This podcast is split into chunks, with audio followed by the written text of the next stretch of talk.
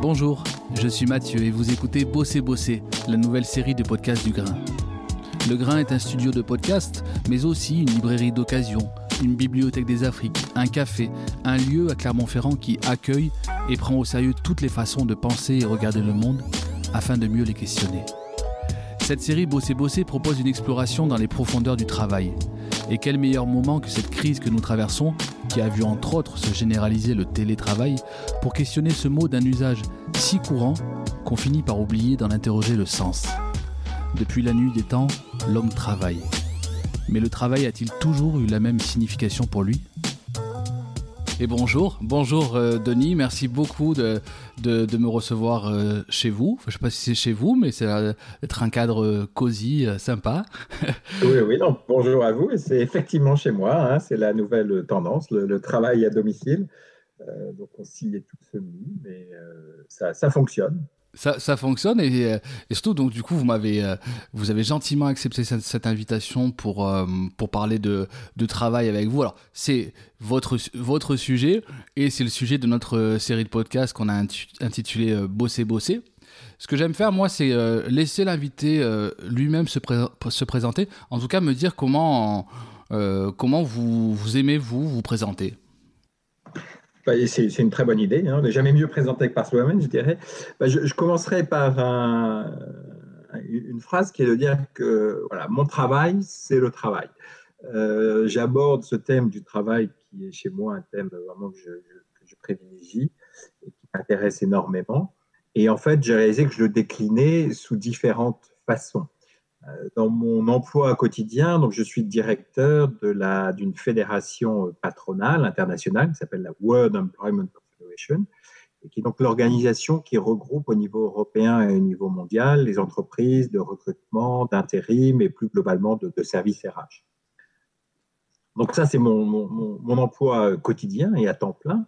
Mais à côté de ça, encore une fois, parce que ce thème du travail me passionne, euh, bah, j'ai commencé à écrire des articles et puis un jour j'ai cherché un livre euh, euh, sur l'évolution du travail qui expliquait les grandes tendances et, bien que j'en ai lu plusieurs, j'ai jamais trouvé celui que je voulais lire donc je me suis dit bah, c'est peut-être à moi de l'écrire donc c'est comme ça que ça a commencé.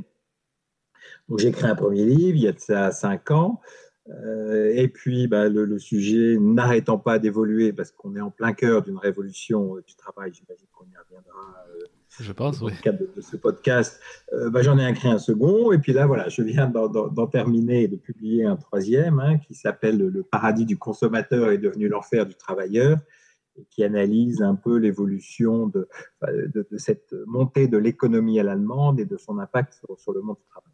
Voilà, donc ça veut dire je suis euh, bah, euh, au quotidien effectivement un manager, mais aussi ce que j'appelle un influenceur parce qu'à travers mes livres et, aussi à travers les conférences que je donne, parce qu'une fois que j'écris des livres, mais certains m'ont dit euh, c'est très intéressant, est-ce que tu pourrais venir nous en parler? Voilà, j'ai commencé aussi à animer des conférences. Donc voilà, ce qu'on pourrait définir aujourd'hui comme un slasher, donc une activité professionnelle, mais qui se décline de différentes façons. Et donc j'aime effectivement me définir comme étant un, un manager d'abord, parce que je manage une équipe, mais aussi un influenceur, un défricheur, parce que j'aime bien essayer d'anticiper un peu les les, tendances, un auteur et, un conférencier. Et, comment vous n'aimez comment vous n'aimez pas qu'on vous présente? Euh, ça, c'est une bonne question. On ne l'a jamais posée, celle-là. Euh, probablement comme euh, un expert du marché du travail. voilà, je suis plus un praticien. Je suis encore une fois un observateur, un défricheur, mais je ne prétends pas avoir la vérité sur l'évolution du marché du travail. C'est vrai néanmoins que à cause de mon, ou grâce à mon emploi, j'ai une position un peu unique d'observation de ce qui se passe. Alors, nous, on, a commencé euh, la série Bosser, Bosser, euh, d'abord par des, par des causeries et euh, du temps où on pouvait encore accueillir des gens. Vous savez, ce temps pas si lointain. Mais. et le, le, premier, la première causerie, on était euh, revenu sur le mot travail, et notamment avec un, linguiste sur cette étymologie du mot travail, lui qui avait fait paraître, donc Franck Lebas, hein, pour ne pas le citer, qui avait fait paraître un, article euh, appelé l'arnaque de l'étymologie du mot travail, c'est-à-dire celui qui fait remonter à Tripalium. Mmh. J'aimerais, moi, qu'on rentre dans, dans, ce sujet du travail avec vous, déjà par reconnaître quel est, vous, le sens que vous donnez à ce mot de travail. Alors, d'abord, je, pense qu'il est intéressant et important de souligner qu'en France, on, confond souvent emploi et travail. C'est aussi pour ça que je vous pose la question. Voilà. Et, euh, et c'est une particularité très française. Et par emploi, qu'est-ce qu'on entend? On entend un travail, mais qui est effectué sous une certaine forme. C'est souvent le salariat, avec une, relation classique de subordination, avec une définition des, fonctions, avec une définition de, de, poste hein, très précise. Et, en France, dès qu'on parle travail, on pense, on pense emploi. Mm. je pense que c'est une grande erreur parce que euh, travail et emploi ne se recouvrent pas forcément, même ils se recouvrent de moins en moins et qu'aujourd'hui, il y a beaucoup de gens qui travaillent sans avoir un emploi. Et c'est pas pour ça qu'ils ne sont pas actifs. Euh, et donc ça, c'est une première nuance que, j'apporterai. Alors sur la sur l'étymologie de travail, euh, oui, c'est ça, c'est toujours associé à la douleur, à la torture, euh, etc. Qui est aussi une vision assez française du travail. Moi, ce que j'aime souligner, c'est que dans le travail, il y, a, quatre grandes dimensions. Il y a clairement une valeur instrumentale du travail. Beaucoup d'entre nous travaillons pour gagner de l'argent ça c'est clair. Mais il y a une fonction euh, sociale du travail, évidemment. C'est que beaucoup d'entre nous aussi ne travaillons pas seuls, mais en équipe ou avec des partenaires. Donc, cette socialisation est très importante et on le voit aujourd'hui. C'est ce qui manque à beaucoup de gens. Hein, on, a, on, a, réussi à, travailler de chez soi, mais on a perdu cette dimension humaine, cette, cette partie de la socialisation qu'apporte le travail. Une troisième dimension, c'est euh, qui, est, importante, c'est l'accomplissement de soi, la réalisation de soi à partir d'un travail, euh, parce qu'il n'y a pas qu'une partie financière au travail, il y a aussi une partie vraiment de satisfaction personnelle et, d'épanouissement. Et puis je dirais qu'il y a une quatrième dimension, c'est quel est l'apport de notre travail dans la société en général, donc un peu quelle est notre, modeste contribution à, l'évolution du monde. Voilà pour, pour, définir un peu ce travail, mais il est important, je crois, de noter qu'aujourd'hui, le travail, euh, euh, effectivement, peut se réaliser sous différentes formes. Une des formes, c'est l'emploi. Euh, important de rappeler aussi que travail ne rime pas forcément avec rémunération, on l'oublie aussi, ça, qu'il y a du travail gratuit, hein. il y a du travail domestique, par exemple, qui pour la plupart du temps n'est pas rémunéré et qui évidemment le plus souvent aussi euh, réalisé par, des femmes plus que par des hommes. Hein. c'est s'occuper des enfants, s'occuper de la maison, s'occuper de la cuisine, même si les hommes s'y mettent, hein, mais il y a encore là un, déséquilibre très clair. C'est le travail bénévole, évidemment, hein, et, la France est un des pays où il y a le plus fort engagement euh, dans le travail bénévole. C'est intéressant de le, mentionner. Et puis, il y a le travail qui se développe de plus en plus, qu'on appelle le travail du consommateur. C'est-à-dire que vous et moi, désormais, quand on achète un billet de train, bah, avant, vous aviez un guichetier à la SNCF qui vous l'imprimait. Euh, aujourd'hui, voilà, c'est à vous de le commander et de l'imprimer. Tout ça, c'est du travail euh, gratuit, qui n'est pas rémunéré. Alors qu'avant, il était effectué par une personne hein, qui le faisait pour vous. Euh, d'ailleurs, les prix du, train n'ont pas forcément baissé, mais même de même, hein, quand vous imprimez votre relevé bancaire qui avant vous était envoyé par la poste, euh, voilà. Et, pour ça, moi je vais me citer hein, l'entreprise qui fait travailler le plus de gens dans le monde.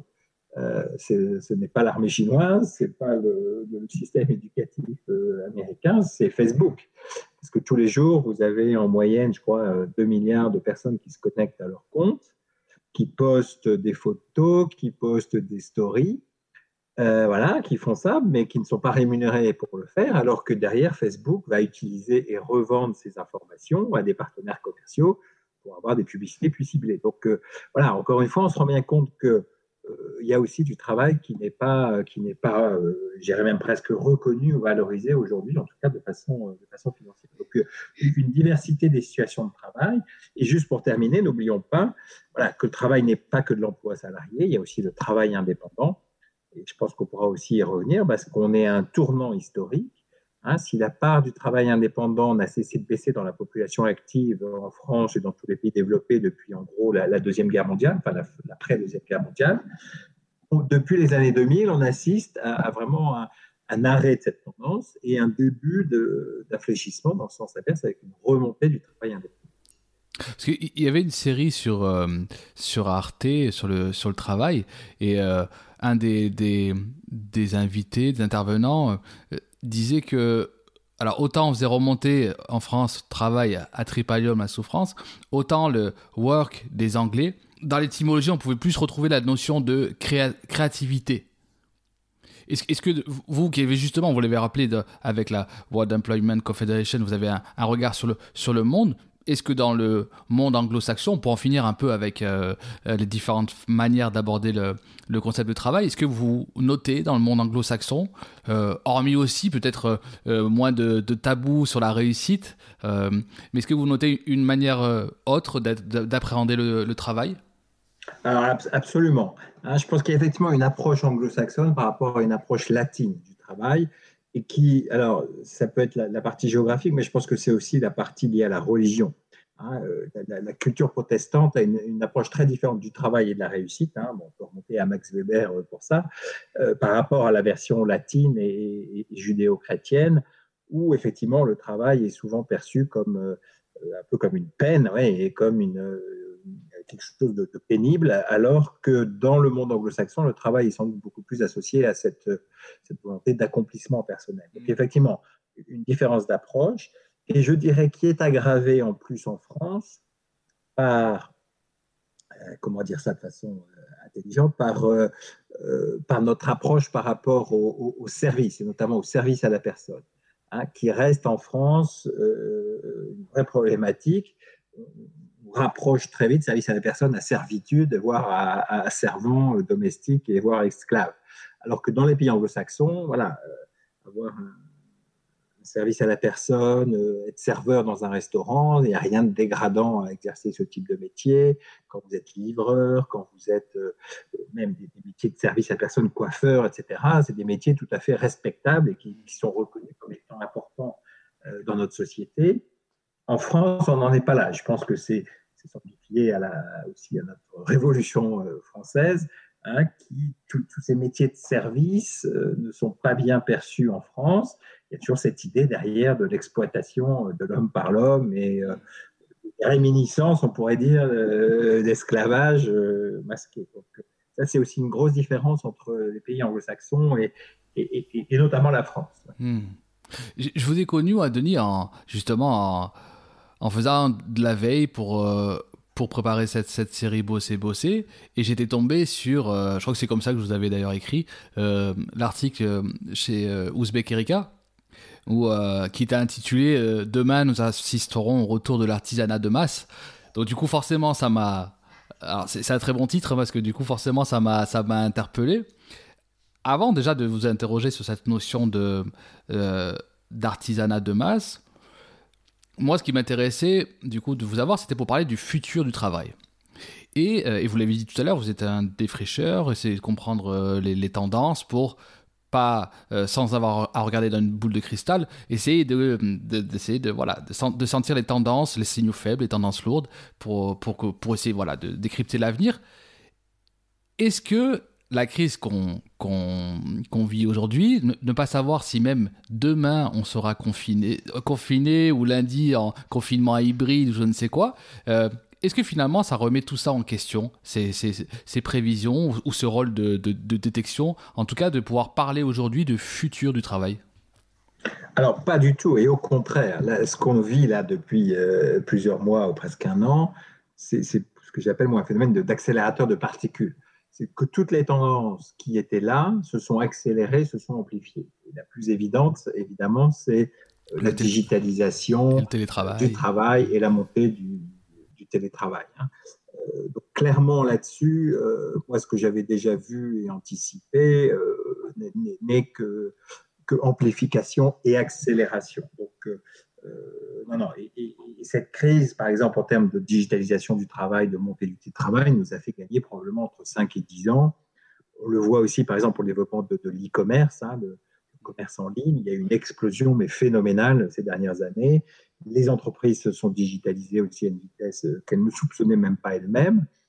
Et, ce qui est amusant sur le télétravail, c'est qu'avant la crise, euh, la pandémie du Covid, ce sont les, travailleurs qui étaient le plus demandeurs de faire du télétravail, euh, parce qu'ils voulaient pouvoir adapter leur travail à leurs contraintes personnelles ou à leurs choix personnels. Et qui étaient réticents, c'était les employeurs, qui disaient oui, mais c'est compliqué à organiser, je ne vais plus vous avoir sous la main, euh, euh, je suis sûr que quand vous travaillerez de chez vous, vous allez traîner en pyjama jusqu'à midi et que vous allez être moins productif. Voilà. Alors, un, euh, les, employeurs n'ont pas le choix, évidemment, et très rapidement, dû mettre en place des solutions technologiques qui ont permis le télétravail, et on a vu que finalement, ça a bien marché. Et deuxièmement, on a vu que les collaborateurs, ils n'étaient pas moins motivés ou moins productifs, au contraire, euh, je pense que la très grande partie de la population active a démontré qu'elle un, qu'elle a su s'adapter à la nouvelle, euh, aux nouvelles contraintes, et deux, rester très productif et, mettre en place une nouvelle façon de travailler. Donc, euh, d'une situation, la situation s'est inversée et en tout cas s'est accélérée. Hein, en, France, on, considère avant le, on considérait qu'avant le, la crise, il y avait 3 à 4% de personnes qui faisaient du télétravail de façon régulière, donc toutes les semaines. On est aujourd'hui probablement entre 15 et 20 donc le, le, bond est énorme, hein. ça c'est très clair. Hein. Donc voilà, donc non, pour moi il n'y a pas de, pas de contre-tendance, au contraire une accélération des tendances, euh, que ce soit en termes de télétravail, que ce soit en termes de ce que j'appelle l'hybridation du travail, de la diversification des formes d'emploi, euh, accélération euh, en termes de montée du travail indépendant et de nouvelles façons de travailler. Euh, donc non, non. Voilà. Et alors, sur votre question sur le futur du travail, je suis très prudent aussi par rapport à ça. Certes, j'aime bien défricher, mais je ne suis pas Madame Irma, donc vous dire ce que sera le travail dans dix ans, c'est difficile. Mais je pense que déjà, l'important, c'est de montrer que le monde du travail d'aujourd'hui n'est déjà plus celui auquel on, fait souvent référence et, et lequel et pour lequel nos schémas mentaux, quelque part, sont, sont, déjà euh, sont, sont, établis. Euh, on a encore cette idée d'un marché du travail où la plupart des individus ont un, contrat durée indéterminée, travaillent selon des horaires fixes, euh, à des horaires classiques. en fait, il y a une étude qui montre qu'aujourd'hui, ce qu'on peut appeler le CDI fordiste, c'est-à-dire vraiment le CDI de l'époque de la production de masse, où les gens allaient au bureau du lundi, enfin au bureau ou à l'usine du, lundi au vendredi de 9h à 17h, n'est plus qu'une minorité des, CDI. Hein. Un chercheur qui considère que ça doit représenter aujourd'hui à peine un tiers des CDI, donc cette forme vraiment très classique, standardisée du CDI, mais qu'avec le développement du temps partiel, des horaires atypiques, du travail le week-end, du télétravail, voilà, il y a une multiplication et une diversification des façons de travailler même euh, sous le CDI. Je ne parle même pas de la montée après des contrats euh, type CDD, intérim, temps partiel, apprentissage, etc., qui ont encore plus diversifié la, relation de travail. Et c'est ce que j'appelle, moi, la, la fin de l'unité de temps, de lieu et d'action du travail, qui, encore une fois, était le modèle classique du salariat je dirais en gros depuis la, fin de la Deuxième Guerre mondiale jusqu'à la fin des années 80-90. Euh, vous pouvez répéter ces trois éléments Donc vous appelez une la triple unité voilà, l'unité de temps, de lieu et d'action. Alors, unité d'action, parce qu'effectivement, avant, tout le monde avait un CDI et il y a une multiplication des formes de contrats de travail. Cette, dimension-là a éclaté. Et on peut dire qu'en France et dans les pays développés, ça a vraiment commencé à s'éclater dans les années 1980. Dans les années 1980, avec justement la multiplication des CDD et de l'intérim. La deuxième révolution, ça a été la révolution de l'unité de, temps, avec effectivement euh, la, montée du travail euh, à temps partiel, des horaires atypiques, etc. Donc, alors qu'avant le travail se faisait de façon synchrone, euh, encore une fois, dans la population, les gens travaillaient lundi au vendredi. Hein, je vous rappelle qu'il n'y a pas si longtemps que ça, par exemple, en Allemagne, les magasins fermaient le samedi midi ça nous paraît ah euh, aujourd'hui aberrant, mais oui, à midi, tous les magasins fermés, le week-end commençait pour tout le monde, voilà, le samedi à midi. Donc ça, ça a complètement changé, bien évidemment.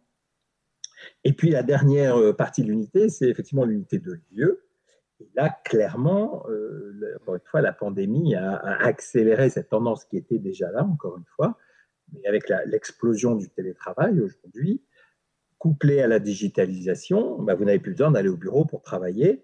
Et en même temps, vous pouvez être chez vous et continuer à travailler chez vous, dans les transports en commun ou dans un café.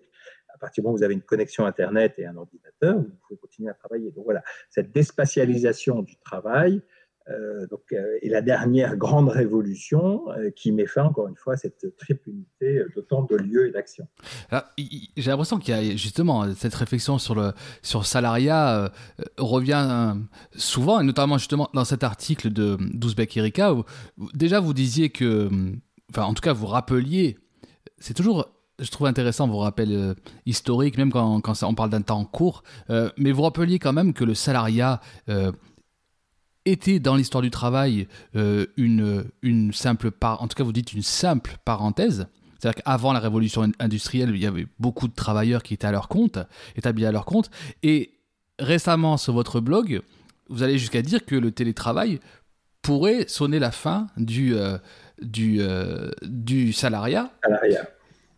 Non, je voulais aussi vous faire parler, euh, peut-être que vous allez y venir justement, à, cette formule-là d'artisanat de masse, et en tout cas peut-être euh, euh, nous raconter ce, concept, ou ce que vous entendez en tout cas derrière ça. Mais est-ce que vous pouvez nous faire justement un petit rappel quand même historique de cette, du salariat? Le, salariat, en fait, est né du patronat, contrairement à ce qu'on pense. voilà. C'est que effectivement, alors jusqu'à la première révolution industrielle, effectivement, la plupart des travailleurs étaient des travailleurs indépendants il y avait beaucoup de, travailleurs agricoles qui, par définition, n'étaient pas salariés, des artisans, des petits commerçants.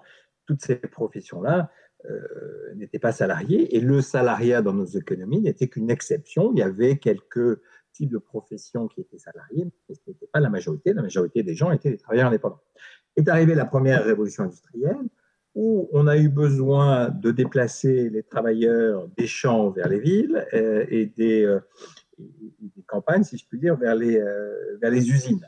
Euh, pour que les usines fonctionnent, hein, c'était le début de la, taylorisation euh, du travail, où il y avait donc des grandes chaînes de production et où chaque individu avait un petit rôle à jouer sur la chaîne, mais un petit rôle central, parce que s'il manquait une personne, la chaîne s'arrêtait. Et donc, effectivement, le patronat s'est dit, ben, moi, j'ai besoin d'avoir tous mes collaborateurs le même jour, à la même heure, sur ma chaîne de montage, sinon ma chaîne de montage s'arrête.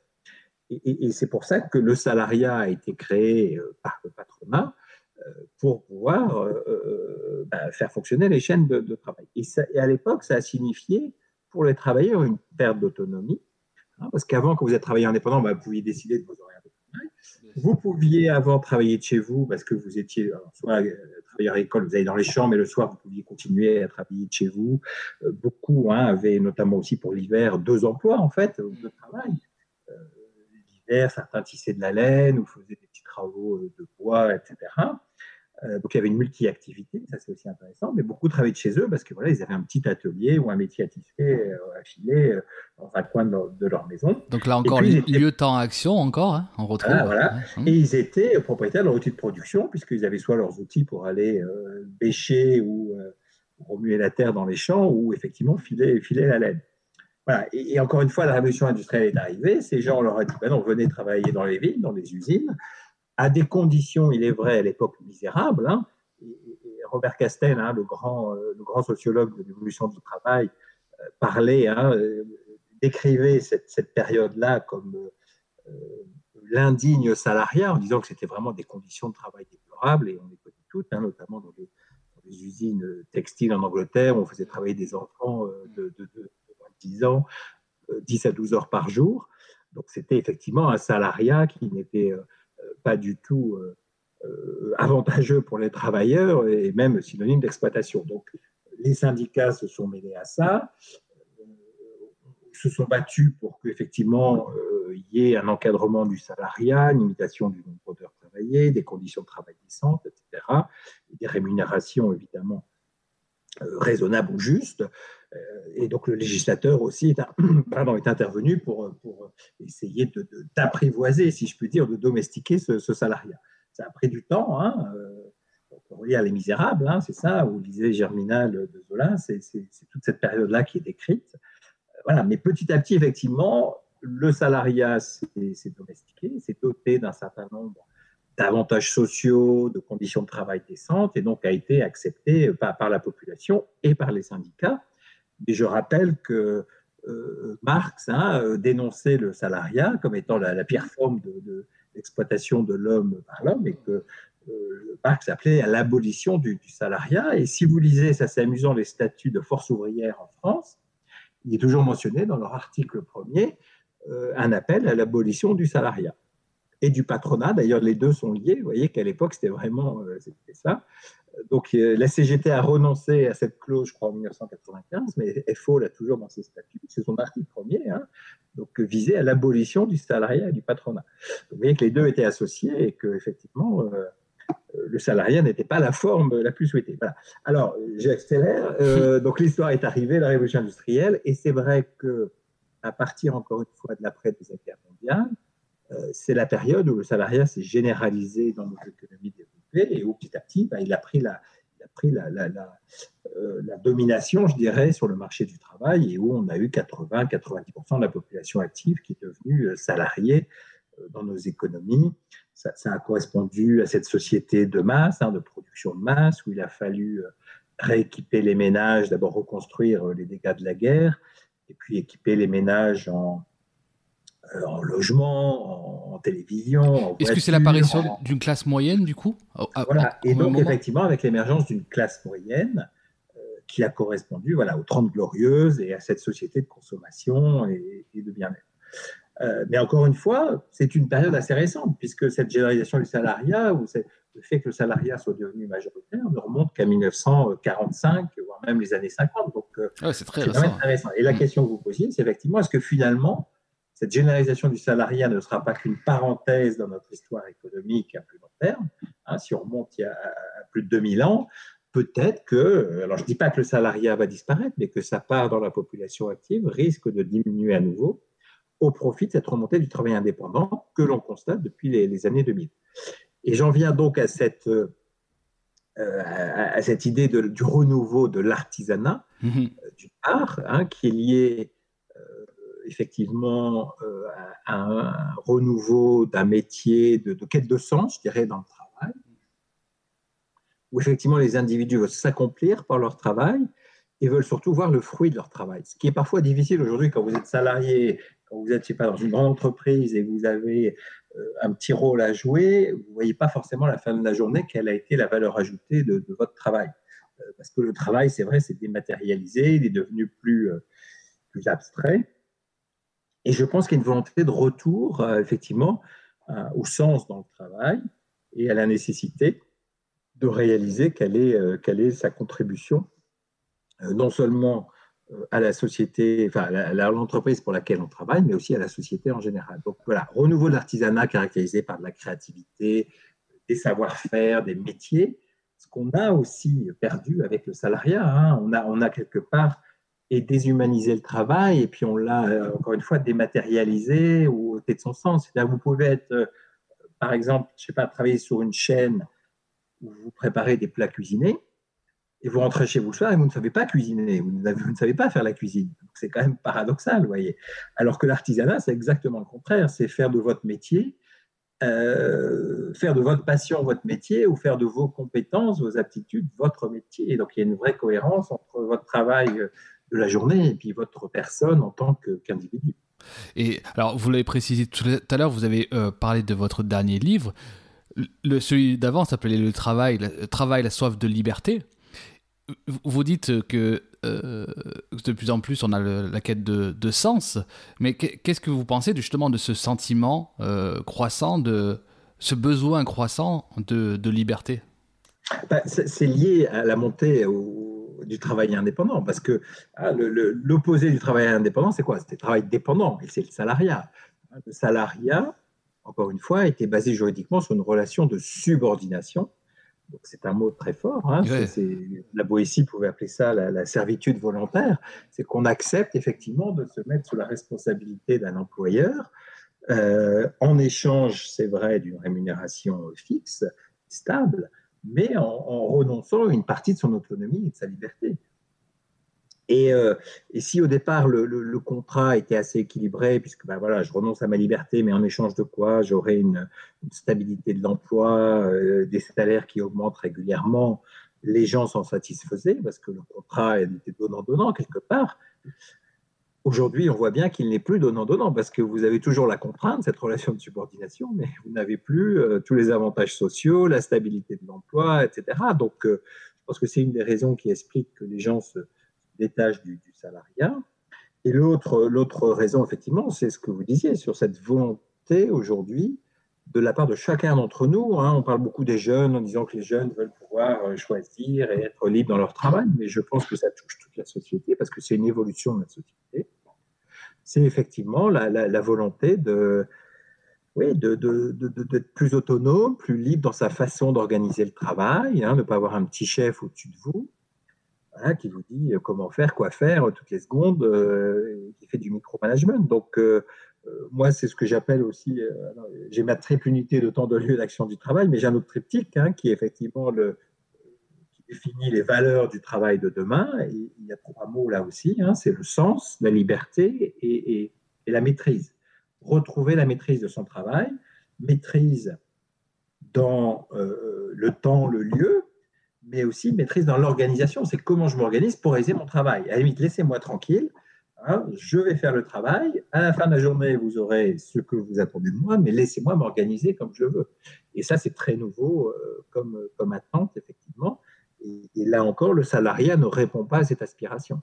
Et puis tout à l'heure, quand vous parliez d'artisanat, me venait euh, encore là le mot anglais pour le dire de handcraft et le, la main. Euh, ce matin, sur mon fil Facebook, j'avais l'histoire de, mais d'histoires comme ça, il y en a tous les jours. Euh, là, c'est Samuel, l'ancien ingénieur devenu boulanger itinérant sur triporteur à Clermont-Ferrand. Alors, non seulement il, devient boulanger, donc il travaille de la pâte, mais en plus, euh, il est sur un triporteur, donc plus de moteur, à l'air libre, à pédaler. Il y a quand même aussi ce retour à la, j'ai l'impression aussi à, l'effort, le goût de, de, de, je sais pas, de, de le goût, en tout cas le goût du, hum, voilà, de quelque chose euh, de, de moins mécanique, peut-être moins mécanique, peut-être, non? Alors moins mécanique moins abstrait, je dirais, parce que pour le coup, il y a un autre livre là qui a, qui a connu un énorme succès qui s'appelle L'éloge du carburateur et qui est un peu la même histoire. C'est un consultant euh, dans un grand cabinet de conseil en stratégie qui en a eu marre de faire des, des, des, slides hein, à longueur de journée, des présentations PowerPoint, donc il a démissionné. Il a repris une usine, enfin une usine, un atelier de réparation de motos. Mhm. Et donc il avait la main, maintenant il a la main toute la journée dans le cambouis et dans, dans l'huile, et il s'accomplit, il est heureux comme comme c'est pas permis parce qu'il voit la finalité de son euh, euh de, de, son travail quotidien. Alors euh, je ne sais pas si c'est une question d'effort, parce que je pense qu'il y a des gens qui font beaucoup d'efforts dans, dans un travail salarié, mais c'est vraiment c'est moins l'effort lui-même que de voir le résultat de son effort et de son travail. Et de voir qu'à la fin de la journée, bah, la moto a été réparée, euh, le triporteur a roulé et a livré ce qu'il devait livrer.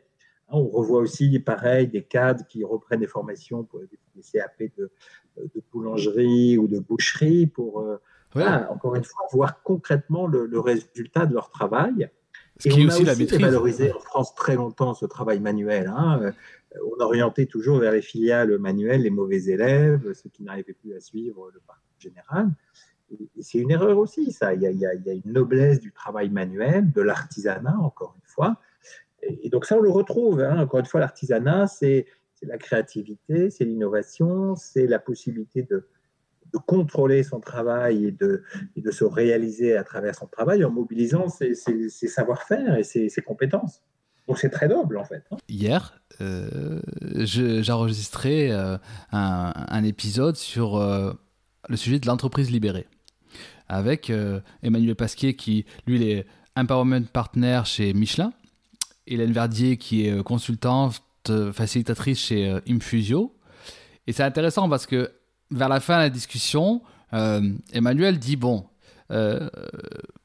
pour être très humble quand même, parce que là on a parlé beaucoup de, on a beaucoup théorisé, vous parlez de plein de aussi d'initiatives qui vont dans le sens de, de, de, voilà de ce qu'on va appeler l'entreprise libérée. Et en fait, Emmanuel a rappelé quelque chose. C'est une étude de la DARES qui, était parue 2000, euh, fin 2016, où en fait euh, l'étude rappelait quand même que euh, les salariés en France étaient quand même de moins en moins autonomes depuis depuis 20 ans. Malgré tout ce changement de génération, euh, tout ce qu'on décrit, la quête de sens, le, les euh, voilà, ces, managers qui s'interrogent, ces salariés, les salariés aujourd'hui euh, par la répétitivité des tâches, par l'exacerbation des contrôles, on se rend compte que les salariés en France sont de moins en moins autonomes. Comment vous vous comment vous décryptez, comment vous analysez ça? Alors je partage tout à fait le constat d'abord. Effectivement, alors, il y a des études, plein d'études qui le montrent. Euh, il y a une étude européenne qui montre qu'aujourd'hui, un manager passe en moyenne 30% de son temps à faire du reporting, donc à remplir des tableaux Excel qui partent à la maison mère et dont on ne sait pas à quoi ça sert. En France, hein Là, vous précisez en France euh, En Europe. C'est une étude européenne sur les managers en Europe. Donc, oui, oui, il y, a, eu. Euh, et c'est très marrant parce que dans les années 80, il y avait eu au contraire, avec les lois Auroux, un appel à plus de conciliation dans les entreprises, à, mettre en place des cercles qualité, des cercles de réflexion dans l'entreprise pour associer les salariés à la prise de décision. Et tout ça a volé en éclats, euh, je dirais encore une fois, fin des années 90 et à partir des années 2000. Alors, parce qu'il y a eu effectivement euh, une volonté de la part des entreprises de mieux contrôler, de mieux suivre euh, les, évolutions. Donc, c'est lié aussi à cette financiarisation de notre capital, notre capitalisme, pardon. Hein, voilà, l'important c'était la rentabilité, rentabilité, rentabilité. Donc je veux avoir des chiffres, je veux, bien voir que la rentabilité augmente. Donc merci de me renvoyer euh, tous les jours, toutes les semaines, euh, votre fichier Excel avec le chiffre d'affaires, la vente, etc. Avec effectivement une perte une perte d'autonomie et de liberté dans le travail. Si vous voulez, il y a une sorte de, de, volonté d'étendre la, la taylorisation et la standardisation du travail de l'industrie à, l'économie des services. Et c'est tout parce que par définition, dans les services, c'est au contraire du service à la personne et que c'est l'homme qui fait la différence dans le service. Donc, été une tendance effectivement très néfaste pour, pour, pour l'entreprise et pour le management. Et est-ce que là aussi, dans euh, le monde anglo-saxon, euh, euh, on, on, arrive à, à éviter cette, cet écueil ou malgré tout, c'est là aussi, on est sur les mêmes, les mêmes tendances? Non, alors je dirais même que cette tendance est venue des pays anglo-saxons, hein. ah elle est venue des États-Unis. C'est venu en fait avec cette notion de la valeur actionnariale où on a dit euh, voilà, il faut valoriser l'actionnaire, le retour sur investissement pour l'actionnaire. Donc l'important, c'est que les dividendes augmentent chaque année, donc faire plus avec moins. Quel est le premier coût euh, de l'entreprise? C'est sa masse salariale, donc on va licencier, réduire, réduire les effectifs, mettre plus de pression sur les collaborateurs augmenter la rentabilité. Donc c'est une course qui va dans le mur.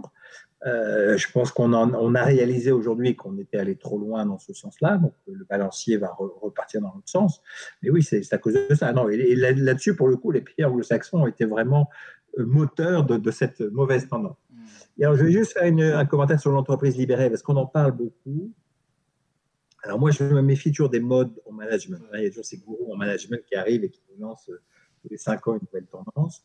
Euh, on a vu que l'entreprise libérée euh, avait parfois des conséquences négatives parce que l'idée, c'est de d'appliquer le même traitement à tout le monde dans l'entreprise, hein, de se dire, OK, il n'y a plus de niveau hiérarchique, on est tous égaux, et puis on organise l'entreprise en mode projet, et puis, euh, et puis les rôles vont changer, etc. Il y a des gens à qui ça convient très bien, il y a des gens à qui ça ne convient pas du tout. Et on a vu que le, appliquer de façon dogmatique ce concept pouvait être dangereux. Hein. Et c'est pour ça que moi j'aime mieux parler non pas d'entreprise libérée, mais d'entreprise délibérée, où je, rappelle l'importance, oui, de mieux associer les salariés euh, dans le, fonctionnement et la gestion d'entreprise. Hein. Moi, je considère que dans une entreprise, vous avez deux types d'investisseurs. Vous avez les investisseurs en capital, les actionnaires, et vous avez les investisseurs en travail, hein, les salariés, qui aussi s'engagent, s'investissent euh, et, qui ont droit aussi à une prise en considération et, à une rémunération juste de leur, des fruits de leur travail.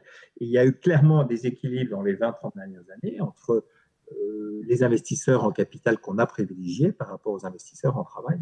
Bah, alors là, je vous enverrai le lien de l'épisode parce que je crois entendre Emmanuel Pasquier dans, dans, dans vos mots, vraiment. Mais alors sur Michelin, alors pour le coup Michelin, moi, moi je considère pas qu'ils ont mis en place l'entreprise libérée, mais ce qu'ils ont fait c'est très intéressant. lui, ne dit pas ça non plus, attention. Hein. exactement, hein, je pense que ce serait euh, trompeur de dire que Michelin est devenu une entreprise libérée, mais par contre ils ont repensé effectivement leur mode de production pour mieux réassocier euh, les différents types de collaborateurs, pour recréer du dialogue dans l'entreprise. Hein. Ils ont je crois que c'est à Clermont-Ferrand, où avant, évidemment, il y avait les ouvriers sur les chaînes de montage au rez-de-chaussée, puis tous les cadres étaient dans les bureaux, puis il y a bien au chaud, et, surtout pas trop près de, ceux qui, produisent au quotidien. Et là, Michelin a complètement réorganisé ses bureaux, ils ont fait descendre tous les cadres au niveau de la chaîne de production. Et comme ça, si un ouvrier a un problème en disant Tiens, ben là, euh, j'ai un problème sur ma chaîne, ça se passe pas bien, mais il a juste à faire trois pas. Il se retrouve dans le bureau de la personne qui, euh, donc du col blanc, entre guillemets, qui, est responsable de ça. Et il peut y avoir un échange immédiat en disant Tiens, voilà, moi j'ai un problème, je pense qu'il faudrait faire ci, faire ça. Voilà, et la communication et la prise en compte de l'intérêt des différents collaborateurs est, réelle et, et en temps réel, si, si je peux dire. Alors, on arrive dans, les dernières minutes de, de, la, de la, causerie.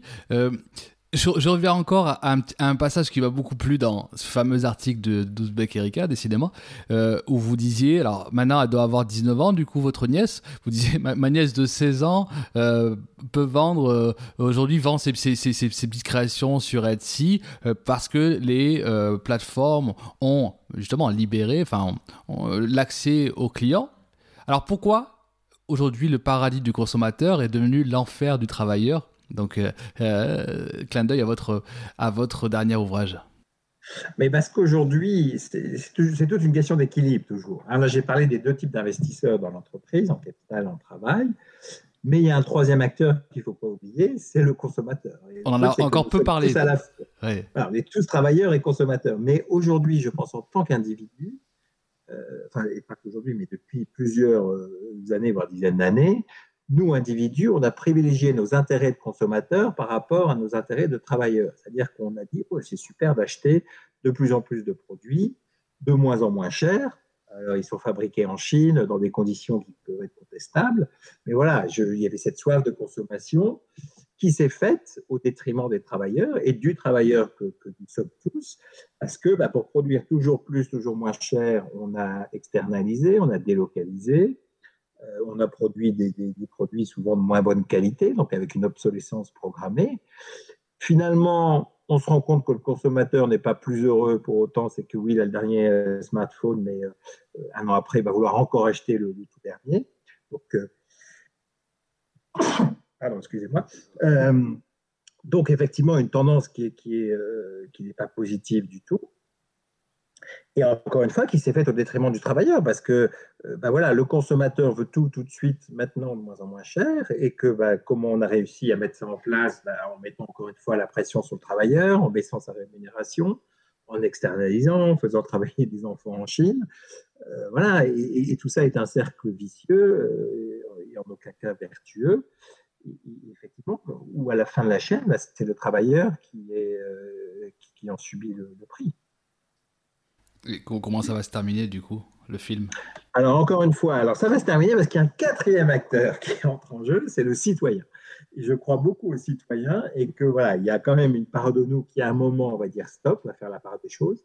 Et là encore, j'espère et je crois que la crise Covid va nous permettre d'accélérer cette prise de en disant non, on va dans le mur, là, ça ne va pas. Est-ce que j'ai vraiment besoin de changer mon téléphone tous les deux ans? Est-ce que je ne peux pas le garder jusqu'à ce que vraiment il ne fonctionne plus? Est-ce que j'ai vraiment besoin d'acheter un nouveau pull? Est-ce que j'ai vraiment euh, besoin de, euh, voilà, de, consommer autant?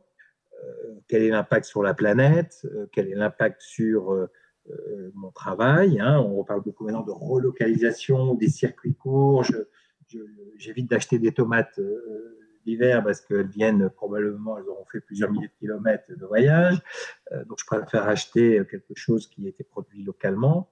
Voilà, il y a cette prise de conscience quand même qui est là et qui est accélérée par encore une fois la crise. Je pense que ça nous a permis de remettre certaines choses à leur place et, l'église au centre du village, comme on dit.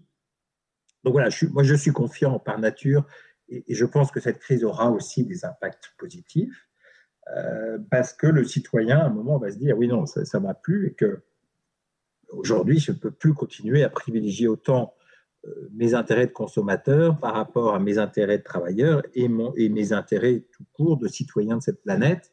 Euh, donc, il faut, il revoir les choses. Donc, euh, je prône un peu ce mouvement du slow, hein, comme on a eu le, phénomène du slow food par rapport au fast food, où les gens ont dit qu'il faut arrêter de manger n'importe quoi et, n'importe comment. Donc, retrouvons le plaisir de cuisiner, de, travailler des beaux produits, encore une fois, des produits qui viennent été produits localement. Il va y avoir un slow work, un phénomène de slow work, moins travaillé, mais mieux travaillé. Euh, on voit déjà des, slow, euh, du slow tourism, si je peux dire. Hein. On va voyager moins à l'avenir, c'est clair, ça c'est une tendance de fond, mais on voyagera mieux. C'est vraiment nécessaire de prendre un avion pour euh, passer trois jours à New York? Je ne suis pas sûr, donc ça aussi, ça va changer. Et puis des slow tech aussi, je pense que, hein, on parle beaucoup de high tech, mais je pense que non, il va falloir aussi ralentir, encore une fois, faire un usage plus modéré de nos nouvelles technologies. Donc je ne parle pas d'une décroissance hein, ou d'un retour euh, des, amis, mais c'est du ce que j'appelle le troisième, hein, le moins mais mieux. Voilà, se dire qu'on a sans doute besoin de moins, mais de mieux, et donc privilégier la qualité sur la quantité, le sens sur euh, la, surconsommation, par exemple. Et encore une fois, il y, il y, a, cette prise de conscience qui est là, en tout cas dans nos dans nos pays développés, bien évidemment, hein, les situations sont très différentes. Regarder en Afrique, dans des pays euh, qui, font encore face à des pénuries de, nourriture, des situations très différentes. Mais dans les, pays développés, je pense que cette prise de conscience, elle est là aujourd'hui. Et encore une fois, le Covid va, va, aider à accélérer cette tendance. On aime bien au grain finir euh, par euh, des recommandations. Qu'est-ce que vous nous conseilleriez pour, euh, pour aller plus loin sur les sujets qu'on a, a abordés, qu'on a balayés, hein, parce qu'en 45 minutes, on a pas quand même refait l'histoire du salariat, de la révolution industrielle, parler de, de, de de, votre dernier livre, en, de la thèse de votre dernier livre en 4 minutes, alors que vous avez écrit un bouquin. Enfin bon, voilà. Euh, donc bien sûr, on renvoie à, vos, à vos ouvrages, ça je les mettrai en, description. Votre blog, on en a parlé, tous vos passages aussi euh, télé, radio. Mais si vous pouviez, vous, vous conseiller euh, que ce soit des livres, ça peut être documentaires, initiatives, voilà, des recommandations pour aller plus loin sur ces sujets, lesquelles seraient-elles? Alors, euh, il y en a beaucoup. Alors, il y a quelques auteurs, moi, que j'aime beaucoup. Euh, il y a un tout petit livre qui coûte 3 euh, francs 6 sous, enfin moins de 4 euros, qui a été écrit par Bernard Stiegler, hein, le, philosophe là, qui nous a quittés d'ailleurs en, 2020, qui s'appelle tout simplement L'emploi est mort, vive le travail. Alors, Bernard Stiegler, c'est un philosophe qui n'est pas toujours facile à lire parce qu'il a une pensée qui va, hein, qui va très vite et très haut, mais ce petit livre est excellent. C'est en fait un entretien avec lui. C'est un tout petit livre dans le format et dans la, taille, le nombre de pages, qui se lit très bien et qui résume vraiment très bien cette pensée et cette euh, voilà, cette, qui, m'a beaucoup inspiré pour, pour écrire le livre en, faisant la distinction entre travail et emploi et en montrant cette évolution. Donc ça, vraiment, je le recommande. Hein. Il date de 2008, je crois, mais il reste complètement d'actualité. Donc l'emploi est mort, vive le travail de Bernard Stiegler. Alors, il y, a, il y a un autre professeur que j'aime beaucoup, c'est Pierre-Yves Gomez, hein, qui travaille à, à l'EM Lyon qui, a écrit aussi beaucoup de livres sur le travail, euh, sur l'intelligence au travail. Donc, je recommande aussi, ça c'est beaucoup plus facile à lire que, que Stigler. Euh, sur les évolutions un peu du management, de nos schémas mentaux, il y a, aussi, d'ailleurs de l'EM Lyon, toujours euh, Philippe Silberzan, qui est aussi excellent. je déconseille fortement la série qui est parue sur Arte sur le travail, qui était pour moi, une vision euh, pessimiste et euh, voilà, négative du travail, enfin, vraiment la, la, vieille vision. Donc ça, vraiment, euh, à désespérer. Il y avait d'ailleurs, il y a aussi eu cette série, cette fiction là, qui s'appelait Trépalium d'ailleurs, ouais. il, y a, il y a deux trois ans. Et l'idée de départ était bonne, mais je trouvais que c'était aussi pas très bien exécuté. Donc ça aussi, je déconseille. Et, et, puis euh, enfin, j'en oublie sûrement plein, hein, parce que là, vous me prenez un peu au dépourvu. Oui, je ne sais pas demander préparer. C'est ça, mais euh, moi, je suis fasciné par la richesse, hein, des, encore une fois, des articles qui sont publiés quotidiennement sur l'évolution du monde du travail, euh, beaucoup d'articles de, de, grande qualité. Moi, je dirais aux gens, voilà, forcez-vous à lire au moins une demi-heure par jour, justement, en, en, allant sur des sites ou en lisant des livres, mais euh, moi, c'est ce que m'a fait redécouvrir le, Covid, c'est vraiment la lecture, parce que j'ai passé toutes mes journées, et je continue d'ailleurs encore hein, à faire des vidéoconférences via Zoom et autres. Et à la fin de la journée, vraiment, je ne pouvais plus voir des écrans. Donc, alors qu'avant, j'aurais sans doute regardé la télé. Voilà, moi, j'ai coupé tous les écrans j'ai repris des livres. C'est très bien, les 30 minutes de lecture par jour, euh, hors des écrans, ça me paraît être sain comme recommandation. Merci infiniment, Denis, pour, euh, pour votre temps, votre disponibilité, euh, votre générosité.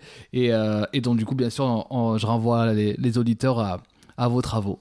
Merci beaucoup. un grand merci à vous d'avoir pris le temps de, m'écouter. J'espère que ça, ça stimulera la réflexion sur l'évolution du travail parce que voilà, ce n'est pas un le travail n'est pas un monde fini.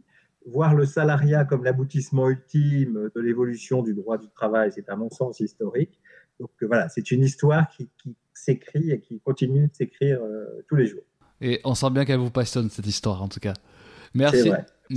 merci Denis. À bientôt. Merci à vous. au revoir. Merci d'avoir écouté jusqu'au bout cet épisode. N'hésitez pas à le partager, à commenter, laisser une note sur Apple Podcasts, 5 étoiles de préférence tant qu'à faire, et surtout à venir nous voir au grain, en vrai. On se retrouve très vite pour la diffusion de la prochaine causerie. D'ici là, continuons à cultiver l'art de l'étonnement, du pas de côté, cet art qui nous invite à penser depuis le lieu où nous habitons, mais aussi et surtout apprendre à s'en extirper pour l'articuler à d'autres lieux car comme on aime le répéter, on est ensemble. Personne ne peut nous contraindre à nous aimer les uns les autres, mais le fait est que nous habitons un monde commun où tout est lié, où tout est vivant. Allez, n'oubliez pas de dire à ceux que vous aimez que vous les aimez. Cambé